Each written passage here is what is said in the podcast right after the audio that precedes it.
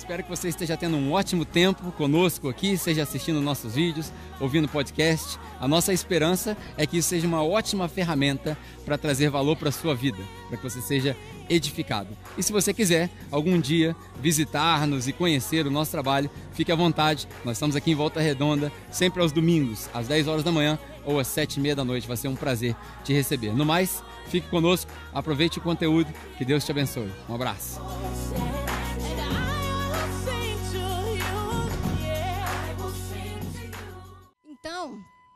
Eu vou continuar falando das parábolas, mas antes de começar, eu queria fazer um pequeno esboço para a gente entender o que eu quero trazer. Eu vou falar sobre Lucas 15, a, palavra, a parábola do pródigo. Mas para a gente entender o que está querendo dizer ali, a gente precisa entender o, o capítulo 14 antes. O capítulo 14 de Lucas diz que Jesus foi convidado para jantar na casa de um, de um fariseu importante. E quando ele estava naquele banquete, ele viu acontecer muitas coisas. E durante aquele banquete, ele trouxe um ensino àquelas pessoas que estavam ali, que era o seguinte: não faça nada por troca. Se você for convidar alguém para almoçar, para jantar, não convide alguém que você vai saber que vai retribuir aquele convite. Mas convide aquele que não tem nada para te dar em troca. E quando Jesus fala isso, os fariseus ficam assim: como assim? A gente está acostumado com isso. E o 14 diz que ele sai dali, ele começa a falar a publicanos e pecadores. E os fariseus e os saduceus continuam, né, atrás dele. E ele termina o capítulo 14 com a seguinte palavra: Quem tem ouvidos para ouvir, ouça. O que, que ele está querendo dizer? Não seja apenas ouvintes, pratique, obedeça. Então vem o capítulo 15. Esse capítulo 15, é, quando eu fui fazer algumas pesquisas sobre eles, a grande maioria fala que é o capítulo dos achados e perdidos. Porque a gente tem a, a ovelha perdida, a dracma perdida, e logo depois fala sobre o pródigo. Eu estudando um pouco mais, eu queria mudar um pouco essa visão. Eu queria falar que hoje a gente vai falar sobre o capítulo da Trindade. Porque, ao contrário do que se pensa, Jesus ali não diz três parábolas, ele diz uma parábola. Ele diz a parábola do, do, da ovelha perdida. E João diz que ele, ele é o bom pastor. Então, é o filho que vai buscar aquela ovelha que estava perdida. Logo depois, ele vai falar das dracmas, né? da mulher que tinha dez, perdeu uma. E só, ela só encontrou depois que ela fez uma coisa: acendeu uma candeia. Ali ela diz que foi somente com a iluminação do Espírito Santo que ela consegue achar aquilo que era de mais valioso para ela. E logo depois vem o pródigo. A parábola do pródigo, às vezes, é enfatizada muito sobre os filhos, principalmente o mais novo, né? A gente vai falar sobre a palavra do pródigo e logo a gente já sabe que vai destacar o mais novo. Na verdade, não. A parábola, a parábola do pródigo fala sobre o pai pródigo, ou seja, o pai extravagante, o, o pai esbanjador. Por isso que nesse capítulo se fala da trindade. O bom pastor que busca a ovelha, o Espírito Santo que ilumina aquela mulher para achar o que era mais valioso e fecha com a primeira pessoa da trindade, o pai que busca os filhos. Por que, que eu quero falar isso? Antes da gente ler, deixa eu só esclarecer algo porque está gravado. Eu vou falar aquela menina lá está falando coisas e não conseguiu comprovar. A gente sabe que a Bíblia ela tem versículos, capítulos, e quem gosta de usar a Bíblia normal sabe que existem subtítulos nela. E se você pegar Lucas 15, a partir do versículo 11 que eu vou falar, está escrito lá: Parábola do filho pródigo. Só que isso não é original do tratado de Lucas. Na verdade, no século XVI, um homem chamado Sanches Luca, ele achou que seria mais fácil para a compreensão de quem fosse ler a Bíblia, dividi-la em capítulos, versículos e colocar subtítulos. Então, quem leu entendeu que ali seria um filho pródigo. Mas a gente vai descobrir hoje que essa parábola fala muito mais do pai do que do filho. Então, como aqui gosta de dar nome, eu gostaria de falar hoje da parábola do pai pródigo. A gente tem que lembrar que, como já foi dito pelo Ítalo, pelo Pedro, que parábola é algo que Jesus simplesmente extravasa, ele aumenta. Então, eu vou trazer para vocês alguns conceitos que era impossível de acontecer naquela cultura judaica. Aí você vai entender, nossa, realmente, Jesus aumentou até demais, porque era simplesmente impossível o que ele contou acontecer. Então vamos abrir lá Lucas 15, a partir do versículo 11. É uma leitura bem extensa, é uma parábola bem extensa. Eu vou tentar ser sucinta e rápida. Para quem não me conhece, sabe que eu tenho a fama de falar demais, que eu gosto nos mínimos detalhes. Mas hoje eu vou tentar ser rápida e sucinta. Diz assim: Jesus continuou: Um homem tinha dois filhos. O mais novo disse ao seu pai: Pai, quero a minha parte da herança. Assim, ele repartiu sua propriedade entre eles. Não muito tempo depois, o filho mais novo reuniu tudo o que tinha e foi para uma região distante. E lá desperdiçou seus bens vivendo irresponsavelmente. Depois de ter gasto tudo, houve uma grande fome em toda aquela região e ele começou a passar necessidade. Por isso foi empregar-se como um dos cidadãos daquela região, em que o mandou para o seu campo a fim de cuidar de porcos. Ele desejava encher o estômago com a vagem de alfarrobeira que os porcos comiam, mas ninguém lhe dava nada. Caindo em si, ele disse: Quantos empregados de meu pai têm comida de sobra e eu aqui morrendo de fome? Eu me porei a caminho, eu voltarei para o meu pai e lhe direi: Pai, pequei contra o céu, pequei contra ti. Não sou mais digno de ser chamado teu filho. Trate-me como um dos teus empregados. A seguir, levantou-se e foi para o seu pai. Estando ainda longe, seu pai o viu e, cheio de compaixão, correu para o seu filho, o abraçou e o beijou. O filho disse: Pai, pequei contra o céu, contra ti, não sou mais digno de ser chamado teu filho. Mas o pai disse aos seus servos: Depressa, tragam a melhor roupa, vistam nele, coloquem um anel em seu dedo, calçados em seus pés. Tragam um novilho gordo, matem-no. Vamos fazer uma festa e comemorar. Pois este meu filho estava morto, voltou à vida. Estava perdido e foi achado. E começaram a festejar.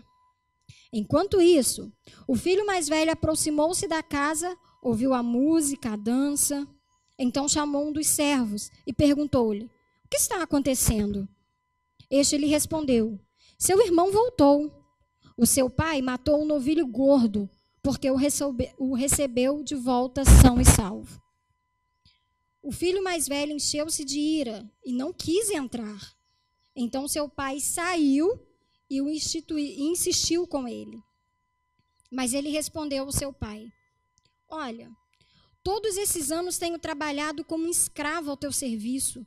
Nunca desobedeci uma das tuas ordens mas tu nunca me deste nenhum cabrito para eu festejar com os meus amigos.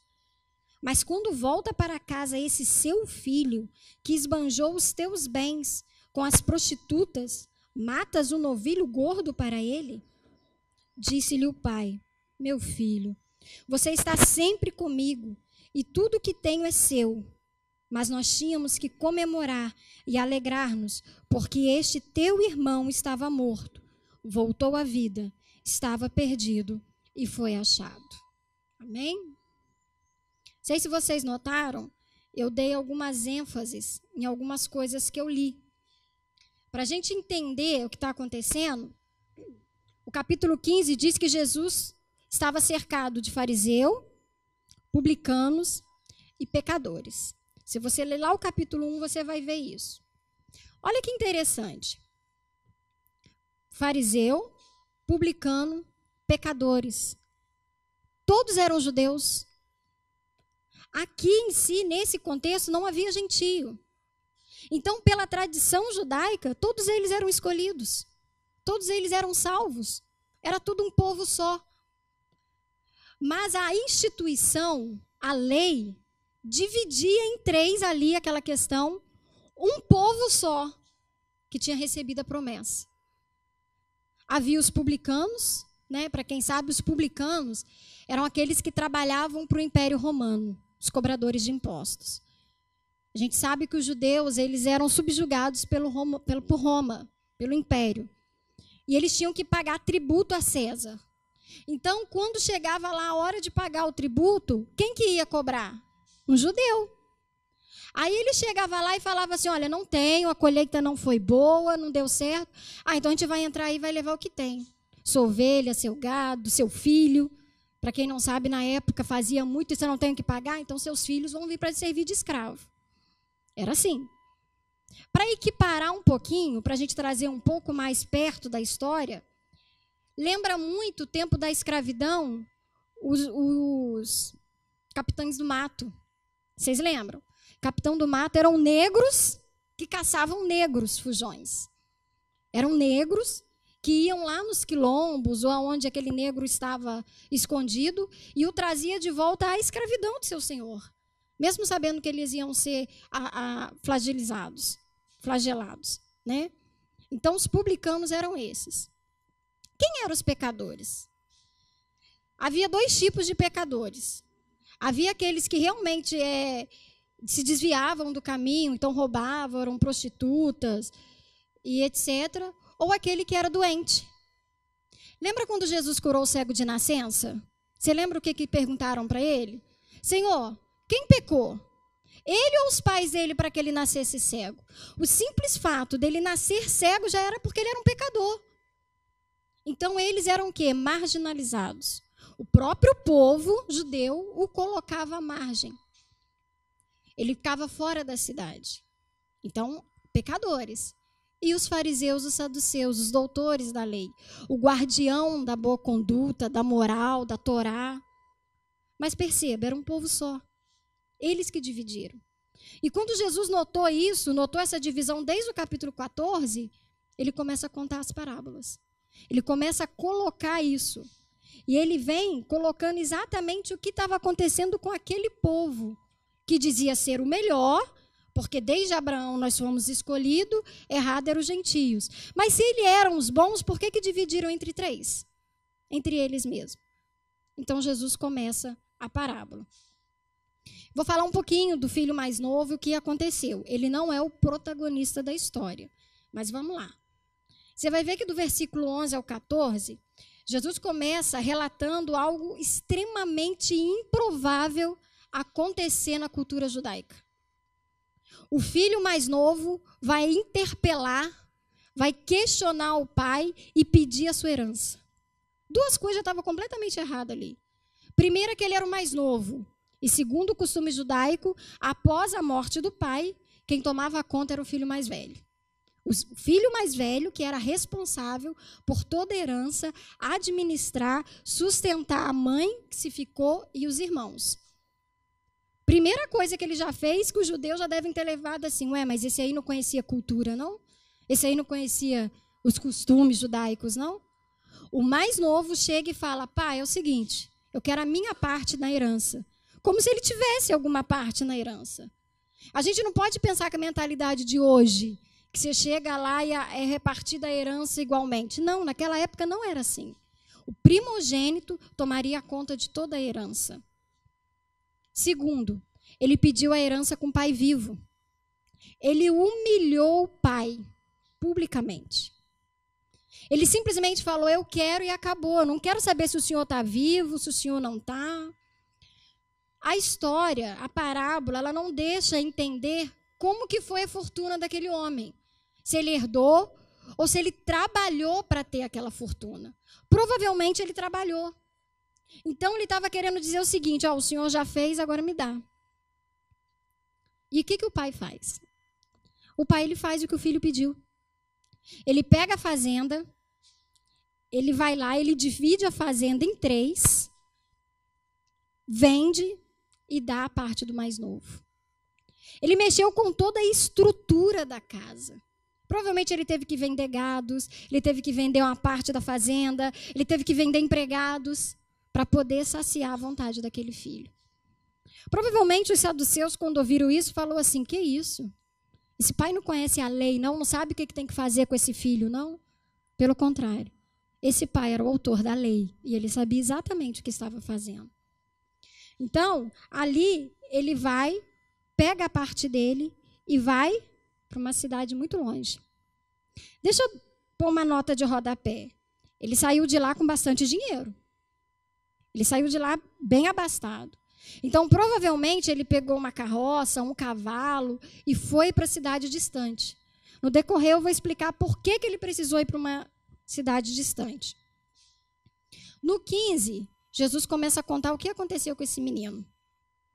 Jesus diz que a humilhação dele começou, porque começou a ter fome na cidade onde ele estava. E ele já havia gastado todos os bens dele. Repara que no versículo 15, na hora que eu li, eu enfatizei a palavra aqui, que o 15 diz assim, ó. Por isso foi empregar-se como um dos cidadãos daquela cidade. Entenda bem, até aquele momento, ele não era cidadão daquela cidade. Ele não estava fazendo parte da cultura daquela cidade. Ele estava longe, mas ele continuava sendo um judeu. Ele continuava com as suas raízes, com as suas tradições, ele continuava com tudo. Quando veio a fome e ele já não tinha mais nada, ele foi obrigado a se tornar cidadão daquela cidade. Ele foi obrigado a perder a sua identidade, a sua raiz, tudo que ele aprendeu. E para humilhação maior, os donos, os cidadãos daquela cidade, sabendo provavelmente que ele era judeu, faz ele fazer o que era o mais humilhante para um judeu: cuidar de porcos. Ele perde a sua identidade, ele perde a sua raiz e ele perde a sua dignidade.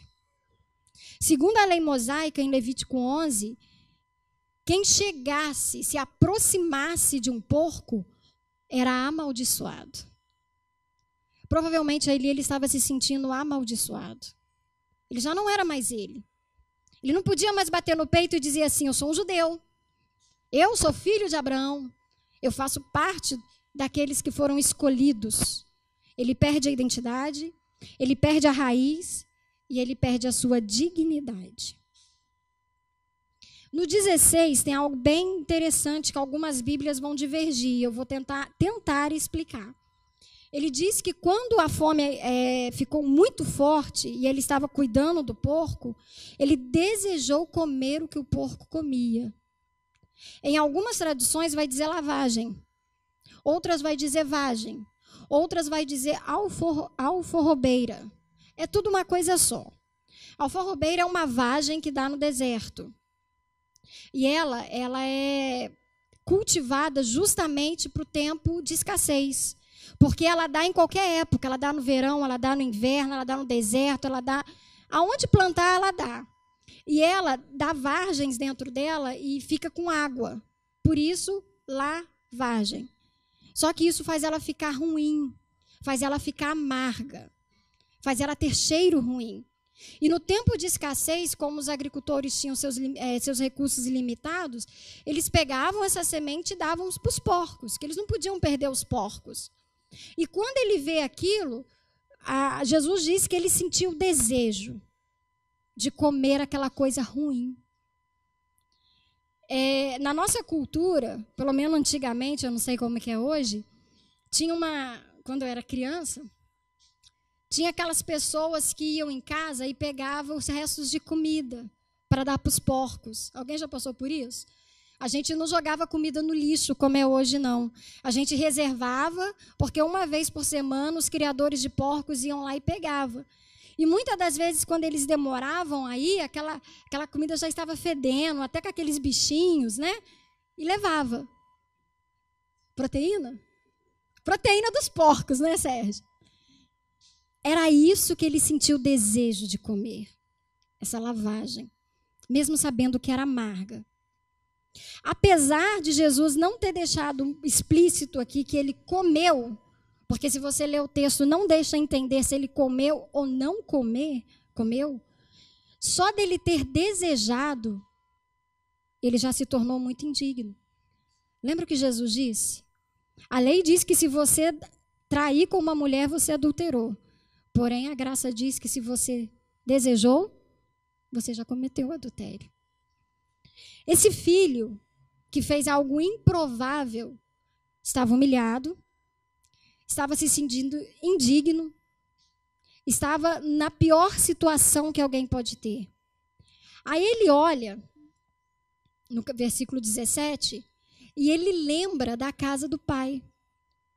Quando você está numa situação muito complicada, quando você está fora ou quando você está em outro país, quando você sente saudade, você lembra das coisas bonitas da sua vida, não é?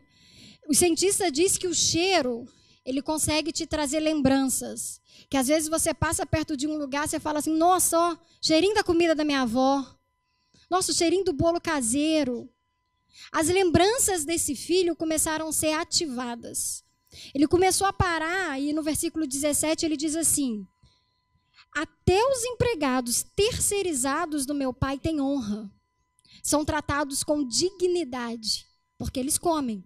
E eles comem o que eles querem. Eles não comem o que os animais comem. Até lá, o meu pai consegue tratar os empregados com dignidade. E o Senhor diz nessa parábola que, de repente, esse filho caiu em si. Para alguns tradutores, ou provavelmente na, na, na época que Jesus falou, ele usou uma palavra hebraica chamada techuvá, ou, de, ou seja, ele se arrependeu. O Espírito Santo ali, lembra que essa parábola é da Trindade, começou a iluminar tudo que ele havia perdido. Mais para frente a gente vai ver o apóstolo Paulo usando essa palavra em grego, metanoia, mudança de mente. E quando isso acontece, ele fala que ele cai em si, ele tem essa metanoia, esse techuvá, e o arrependimento vem junto. Se você pegar, você vai ver que em momento nenhum, enquanto ele estava desejando comer, ele se arrependeu. Ele só se arrependeu quando ele lembrou. Não é isso que Jeremias diz? Trazer à memória aquilo que me dá esperança? Ele trouxe à memória aquilo que podia dar esperança para ele. E quando ele se arrepende, ele enxerga a sua insensatez, ele confessa. Não é isso que ele faz? Quer saber? Eu vou voltar para o meu pai. Eu vou voltar para a casa do pai. E chegando lá, eu vou fazer o seguinte: presta atenção. Eu vou chegar para o pai e vou falar assim: olha, pequei contra ti, pequei contra o céu, sou indigno, não sou merecedor. Faz o seguinte para mim: me trata como seus trabalhadores. Ou seja, me trata como um terceirizado. Aquele que trabalha, mas não tem contato com o chefe. Ele recebe ordem da ordem, da ordem, da ordem. Ele é um terceirizado. Ele fala: é, é o que eu mereço. É o que tem para mim, é o que tem para hoje. Vamos lá, me trata como um terceirizado. E ele se coloca a caminho a casa do pai. Quando eu estava estudando, é, como eu disse, quando ele foi, ele tinha recursos. Quando ele voltou, ele já não tinha mais nada.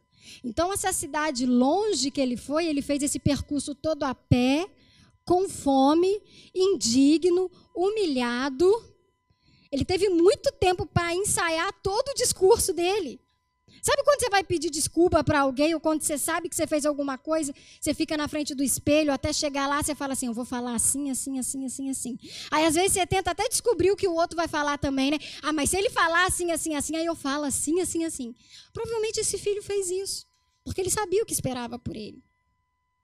E nesse percurso, ele simplesmente foi ensaiando. Agora eu vou entrar no protagonista da história. E para eu entrar no protagonista da história, eu vou entrar um pouco em lei judaica. Se o Pedro tivesse aqui, ele não ia gostar, não. Mas vamos lá. Aproveita que ele não está, né? Mas ele vai ouvir depois. no versículo 20, a gente vai encontrar o pai.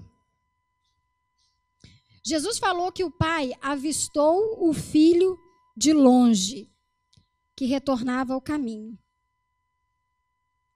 O pai nunca havia perdido o interesse no filho. O filho, quando saiu, ele achou que ele nunca mais voltaria. Porém, o pai nunca teve essa perspectiva. O pai sempre soube que ele iria voltar. E a cultura judaica naquela época, ela era muito dura. Se você pegar Deuteronômio 21, você vai ler o seguinte: O filho, quando ele era um, se tornava rebelde, e deixa eu esclarecer uma coisa: eu tenho um filho adolescente. Rebeldia de hoje é completamente diferente de rebeldia daqueles tempos. Rebeldia daqueles tempos era assim: o pai fala assim, vai pôr o lixo para fora. Peraí, pai, você já era rebelde. Já era para você. Se o pai falasse qualquer. Você vai casar com a fulana, mas ela é muito feia, eu não gosto. Você já era rebelde. O pai mandava. Sabe aquele ditado: manda quem pode, obedece quem tem juízo? Exatamente isso.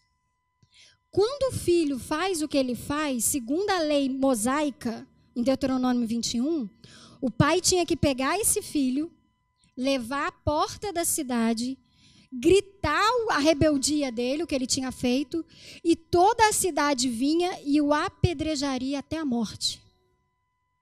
Sabe quando o filho fala assim: peraí, daqui a pouco eu vou.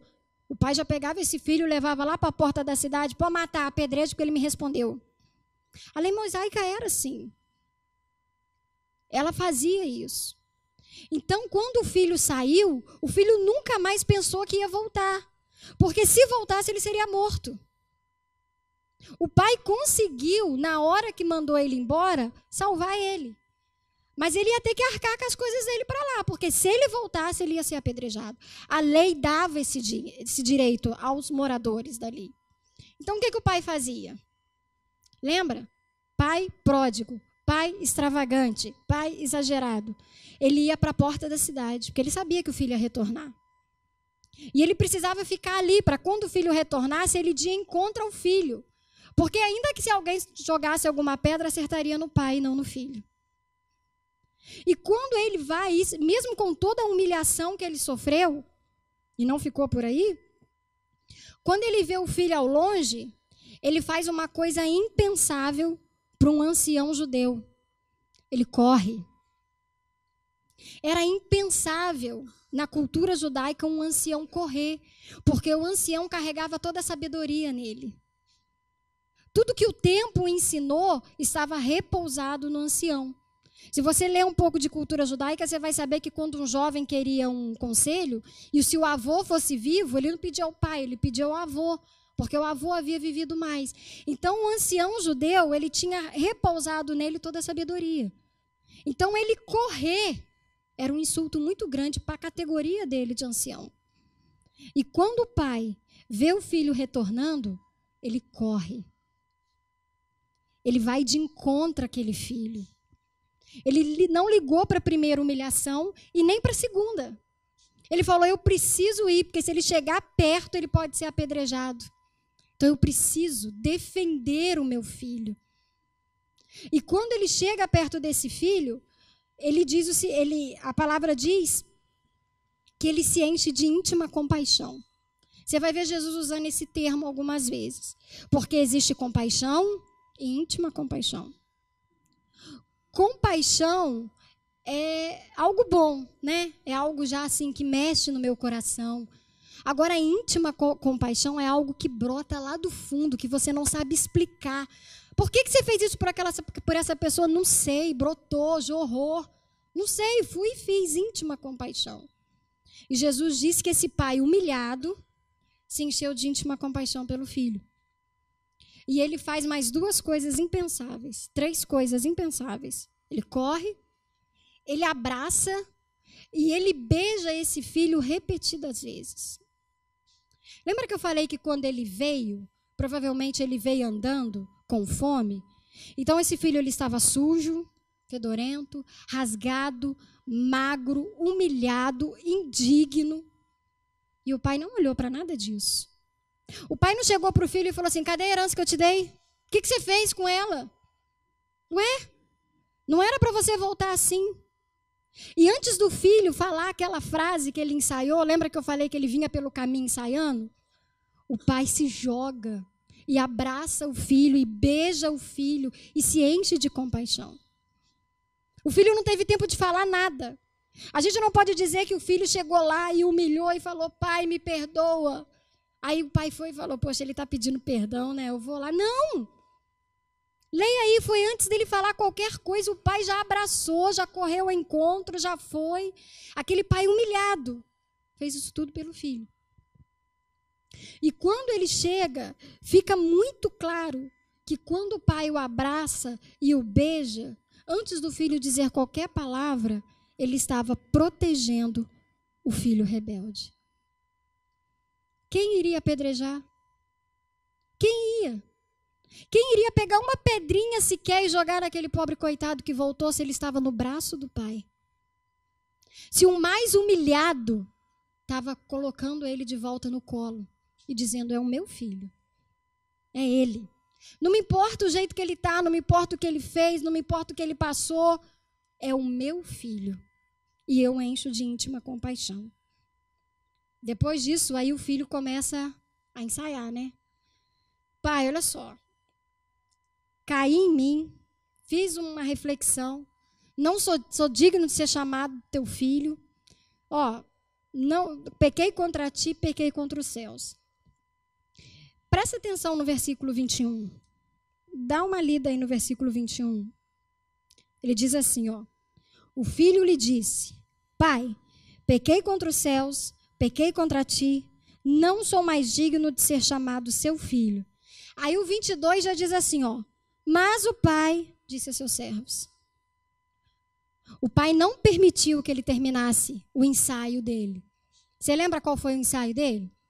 Pequei contra ti, Pequei contra os céus. Não sou mais digno de ser chamado de seu filho. Trata-me como um empregado. O pai não permite que ele fale isso.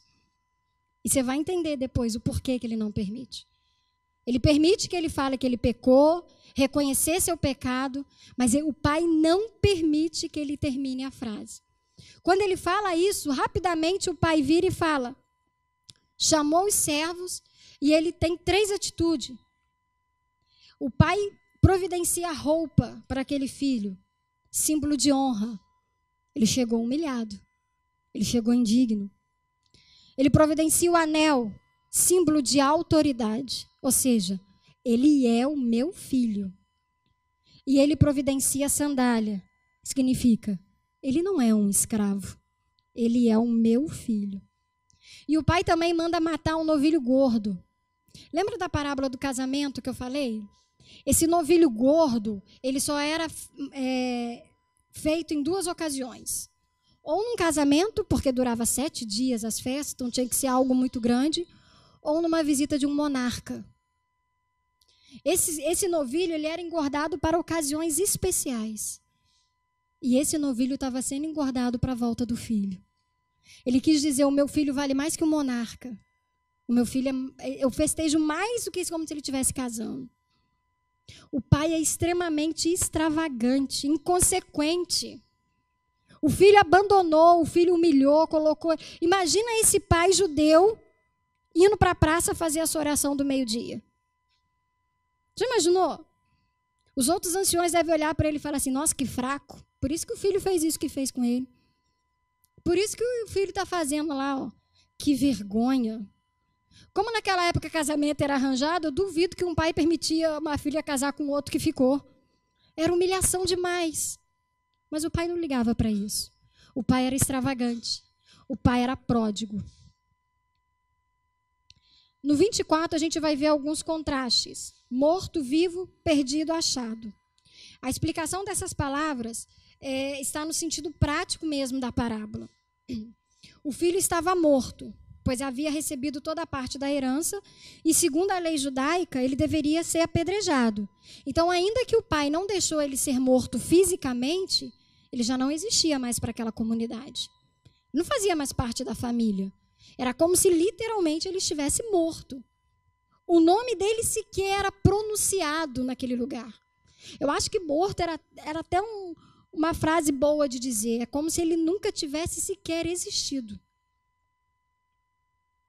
Ele estava perdido. Por quê? porque ele gastou tudo que podia, tudo que era dele, tudo que o pai deu para administrar. Lembra a parábola dos talentos que o Pedro pregou? Sobre que você é dado algo para administrar? Foi dado para esse jovem. Você quer seu talento? Então administra. E ele não soube administrar. Então ele ficou perdido. A palavra morto vai refletir o grau mais avançado de decomposição daquele filho. E isso é importante frisar, porque morto não tem ação, né, gente? A gente costuma falar que morto não decide nem a roupa que vai usar. Aí a pessoa fala assim: não, mas eu sou alérgica à flor, mas vai pôr flor assim mesmo. Porque morto não decide. Então, quando ele teve aquela iluminação, aquele insight lá atrás, já não era mais ele, era o Espírito, porque ele estava morto. E Paulo vai colocar isso em Efésios 1, em Efésios 2, muito prático. Porque quando Paulo fala sobre isso, e vamos supor, vamos fazer aqui uma conjectura que Paulo leu essa parábola, ou escutou essa parábola, e ele falou assim: Ah, entendi. Então era isso que aconteceu. Nós estávamos mortos dos nossos pecados e delitos. E só conseguimos reviver porque o Filho morreu por nós. O Filho buscou a gente. Então, esse sentido prático dessas palavras morto, vivo, perdido, achado, ele se coloca ali no lugar daquelas três divisões que estava tendo ali. Você acha que você está perdido? Você pode ser achado. Você acha que está morto? mas você pode voltar a viver. Porque o pai é extravagante demais. O pai, ele é assim. Para o final da parábola, agora eu vou fazer um pouco diferente. Todas as vezes que eu busquei sobre essa parábola, as pessoas paravam no mais novo. Expunha né, toda a desgraça do mais novo, expunha que o pai buscou. Aí falava rapidinho do mais velho. Colocava lá que o mais velho foi, então, e glória a Deus, aleluia. Eu quero fazer diferente. Eu queria que você visse comigo a história do mais, mais velho. E, na verdade, eu quero equiparar o filho mais novo com o filho mais velho. Eu vou pôr o filho mais novo em pé de igualdade com o filho mais velho. Quem era o filho mais velho? Os saduceus e os fariseus. Hoje, quem que é o filho mais velho? Nós que estamos aqui. O mais novo foi esse que está lá fora, que está fazendo o que quer, se a gente pode dizer que é lá fora, que são os jargões que a gente usa, né? Mas agora eu vou falar para você um pouco do mais velho. Eu vou falar dos saduceus, dos fariseus e saduceus, e eu vou falar da gente. O finalzinho da parábola diz que entra em cena o filho primogênito. Esse filho nunca se afastou do pai mas ele também nunca foi próximo do pai. Ele sempre teve todo o amor, mas ele nunca reconheceu o amor e a presença do pai. O filho mais novo se perdeu saindo de casa. Porém, o filho mais velho se perdeu dentro da própria casa do pai. Então, mais uma vez, é o pai que vai em busca do filho mais velho. A gente vai ler que quando o filho mais velho volta do campo, ele escuta música, ele escuta dança e ele não entra na casa. Nem por curiosidade. Ele manda chamar um servo e fala assim: o que está acontecendo? E o servo vai e relata. Aí ele fala: não vou entrar, não. De jeito nenhum. E a gente vai ver que, novamente, se era o pai que esperava o filho mais novo na porta da cidade, agora é o pai que sai de dentro da casa e vai de encontro ao filho mais velho. E quando chega lá de encontro ao filho mais velho, o diálogo que o filho mais velho tem com o pai nos mostra o caráter do filho. Ele, ele mostra que ele encarava o relacionamento com o pai à base de recompensa. Ele tinha direito a dois terços de toda a herança do pai, a dele e a do pai. Mas ele estava preocupado com um simples novilho gordo que o pai matou. Ele era o filho, mas se enxergava como um empregado. No original ali, no grego, quando Lucas escreve, a frase do filho mais velho é mais ou menos assim, ó. Eu estive trabalhando como um escravo para o Senhor todos esses anos. Ele ainda tenta se auto-justificar. E ele diz: Olha, eu nunca desobedeci nenhuma das tuas ordens. Tudo que o Senhor mandava fazer, eu fazia. Ele não entendia que de um filho se espera muito mais do que uma simples obediência.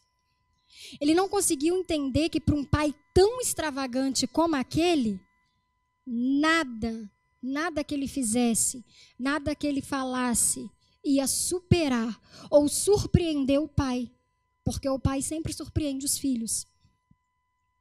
Esse pai sempre surpreendeu. O filho mais velho ficou, mas ele só ficou por conta da herança. Ele só ficou por conta da fortuna. Ele não ficou por amor ao pai. Ele não ficou porque ele queria a presença do pai. Ele não ficou para falar assim, poxa, meu pai perdeu um tanto, vou ali trabalhar junto com ele. Não. Há alguns estudiosos que eu fui ouvir, inclusive o Dr. Shed, quando ele fala sobre isso, ele diz que, na verdade, o mais velho até torcia pela morte do pai.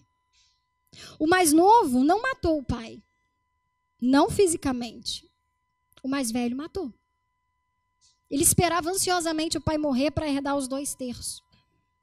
Quando ele ia para o campo trabalhar, ele não trabalhava por amor ao pai, ele trabalhava como um escravo.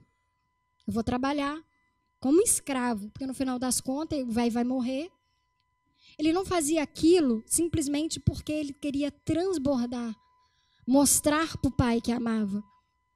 Ele fazia aquilo por puro interesse. Ele não se preocupava nem um pouco com a dor do pai, que havia perdido um filho, o mais novo. Mas, ao mesmo tempo, ele se preocupava muito com a herança. Vou trabalhar porque eu vou ter de volta. Perceba que quando ele tem esse diálogo com o pai, ele diz assim: esse teu filho. Ele não diz esse meu irmão. Sabe quando irmãos. Lá em casa são cinco filhos. Aí sabe quando um faz uma coisa, você fala assim, é esse teu filho aí, ó, ó. Não é assim? Né? Ou se não, pai e mãe, quando o filho faz tudo certinho, ah, meu filho, ó, dá um jeito nesse teu filho aí. Né? Ó Deus falando, ó. Ele não se considerava da família. Quando a gente lê isso aqui, a gente pode pensar assim, não, ele não, não considerava o mais novo. Não, ele não, ele não considerava ele como filho. Ele fala teu filho. Porque quando a gente usa esse, é, é, essas questões, ele não, eu não estou falando quando eu falo assim, por exemplo, ó, vai cuidar desse teu filho aí. Eu não estou dizendo que ele é meu filho. Eu estou dizendo que ele não é meu filho, que ele é só teu. Não é assim? Quando você fala assim, ah, ó, dá um jeito nesse seu filho aí, eu estou tirando o quê? O meu da reta. Nem meu irmão é, não faço nem parte dessa família. Sabe quando você sai e alguém paga mico? Meu filho é mestre para fazer isso. Gente, ele é um pagador de mico oficial. E... Aí você, alguém faz alguma coisa e você fala assim, nem conheço. Vou fingir que eu nem conheço. Foi exatamente isso que o filho mais velho fez. Você lembra que eu falei para você guardar que quando o filho voltou, o pai abraçou, beijou, o pai não permitiu que ele falasse: trata-me como empregado? Porque o pai jamais teve nenhum dos dois filhos como empregado, nem o mais novo, nem o mais velho. Enquanto um reconheceu que merecia ser tratado como empregado, o mais velho se tratava como um empregado. Em momento nenhum o pai o tratou. Ele se tratava como um escravo. A visão que ele tinha era isso. Quando o pai chega e fala, meu filho, no grego original, ali é, é, porque o grego ele é muito difícil de traduzir, mas é mais ou menos quando ele diz é, meu menino. Quando ele fala assim, esse teu irmão, meu filho, estava morto, ele está querendo dizer para o mais velho, diz assim, ô oh, meu menino. Sabe? Sabe quando a mãe não, Ô meu bebê, um menino é maior que você, e você falou, oh, meu bebê. Era isso. Enquanto ele se via totalmente escravo, aos olhos do pai ele era um menino. Era aquele menino que ele colocava no colo, que ele afagava, que provavelmente quando caiu, machucou, ralou o joelho, o pai foi lá e cuidou. Ele continuava sendo esse menino. Mas ele cresceu, se tornou independente e se passou a ver como empregado e não como um filho.